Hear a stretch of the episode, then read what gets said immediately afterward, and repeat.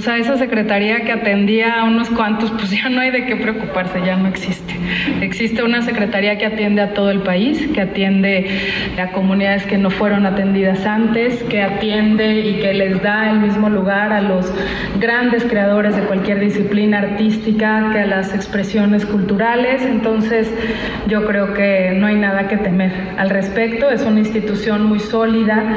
Así lo señaló la secretaria de Cultura del Gobierno de México, Alejandra Durante una conferencia de prensa en donde detalló los avances y los diversos proyectos en los que se ha trabajado. Uno de estos es la transformación de los 7.000 metros cuadrados de los murales del Centro Scop, que ahora serán el Parque del Muralismo Mexicano. Se están atendiendo todos los murales, los de O'Gorman, Chávez Morado, las esculturas de Zúñiga. El daño arquitectónico y el daño estructural de los edificios ya era definitivo. Entonces, el proyecto es un proyecto de enorme cuidado que protege los murales, se están restaurando todos los murales, se remuelen los edificios afectados y se recuperarán en unas estructuras nuevas estos espacios. Tendrá una vocación cultural ese espacio, pero se recupera el 100% de la obra artística. Este proyecto, que es un trabajo en conjunto con la Secretaría de Infraestructura, Comunicaciones y Transportes, está dividido en tres etapas. La primera implica la demolición y el rescate de los murales, la segunda es el proyecto ejecutivo sobre el diseño del parque, en donde el Instituto Nacional de Bellas Artes y Literatura le corresponde poner énfasis en la narrativa que forma parte del concepto de integración plástica que hubo en los años 50 y la última etapa es la restauración a cargo del Cencropam. Así lo explicó Lucina Jiménez, directora general del IMBAL, quien indicó que este proyecto se encuentra en la primera fase. En verdad es el proyecto de geotecnia y de ingeniería civil más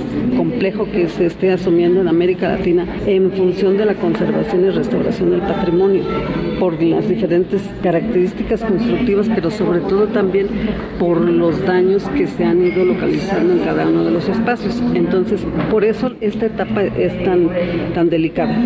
El proyecto que está bocetado todavía, porque recién lo acaban de licitar, sí está considerando mantener la estructura y la distribución de los murales en los sitios donde estaban lo que se ha estado haciendo en esta es diseñar la estructura soporte que los puede sostener en tanto no es, no está previsto la construcción de los nuevos edificios que sustituyan los anteriores. Entonces, eh, o sea, es importante tener los soportes de las estructuras que sostienen los Eso es lo que se está trabajando ahorita. La secretaria Alejandra Frausto también señaló que el Producto Interno Bruto de Cultura representa el 2 ciento del PIB nacional, cifra de más de 800 millones de pesos. Esto nos ha reflejado una presencia del sector que creció 12.6%. Esto es 3.3 veces más que la propia economía. Eso nos habla de un sector vital, fuerte, con oportunidades y que pues siempre en los derechos humanos,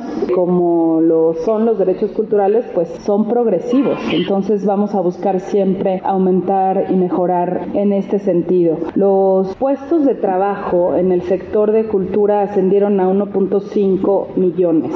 Esto es 3.6% del total nacional, lo que representa un incremento de 2.5% al 2021. De igual manera, indicó que bajo la línea de colocar a la cultura como un derecho, se logró en este año la tercera edición de Original, Encuentro de Arte Textil Mexicano, iniciativa que en este 2023 contó con 350 mil visitantes, de los cuales el 80% realizó un promedio de compra de 3.300 pesos, lo que habla de un éxito para la economía en el sector artesanal. Incluso se determinó que el 98% de los artesanos participantes incrementaron sus ingresos, el nivel educativo y los servicios de salud, además de original que ha permitido el resarcimiento del daño a las comunidades vulneradas por el plagio, destacan en el programa de cultura comunitaria los 443 semilleros creativos que han beneficiado a 14.800 niñas, niños y jóvenes de los 32 estados de la República. La secretaria también señaló que a través de la campaña Mi patrimonio no se vende, impulsada principalmente en América Latina y Europa, se ha construido una conciencia en torno a la venta ilegal de piezas arqueológicas. De esto se logró bajar en Francia una subasta que tenía parte de nuestro patrimonio. De manera adicional, se destacó que hasta el momento se repatriaron 13.442 piezas, algunas que se pueden conocer en la exposición montada en el Museo del Templo Mayor o bien en los museos regionales que son los sitios donde pertenecen las piezas. Mientras que en el Programa Nacional de Reconstrucción del Patrimonio señaló que se ha trabajado principalmente en ocho estados afectados por los sismos. Estamos terminando otro trabajo que representa una hazaña de los 3.269 inmuebles afectados por los sismos. Tenemos concluidos 2.344.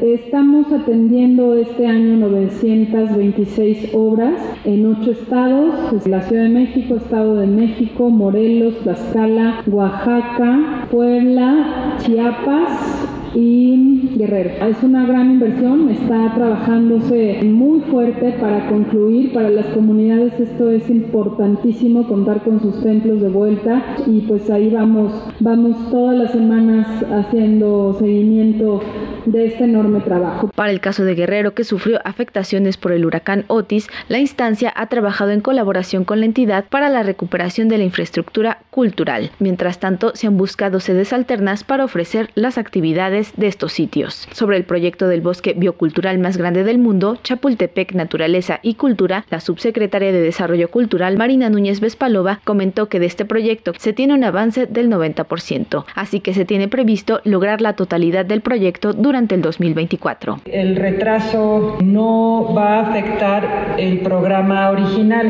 En cuanto a porcentajes, a nosotros nos reportan, por ejemplo, que Cineteca Nacional está a un 82% y Bodega Nacional está a un 83%. La Cineteca estaremos viendo en el primer trimestre del año seguramente ya qué programa va a ser con el que se va a abrir. Estaremos acondicionando. Quiero decir que el problema de estos retrasos, y pues no es el problema, es parte de la propia construcción, es que no estamos con la prisa de abrir ningún espacio si no está perfectamente bien acondicionado, si no tenemos aseguradas todas las obras y todos los detalles que se solicitaron no están hechos. Entonces ahora estamos en un periodo de revisión incluso de esos detalles y esperemos que en el primer trimestre, hablando de Cineteca Nacional, ya tengamos abierto ese espacio y en el caso de Bodega Nacional estamos poniéndonos como meta incluso el primer semestre del año entrante.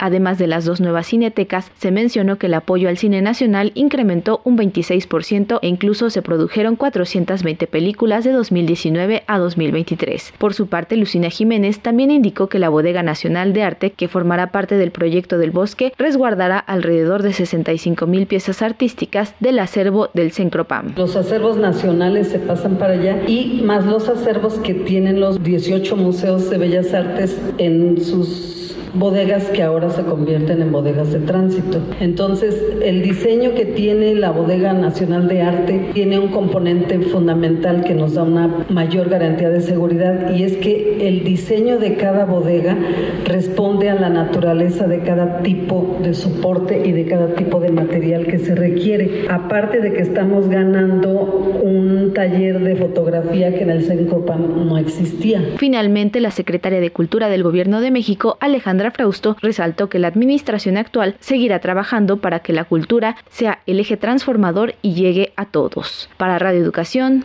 Pani Gutiérrez.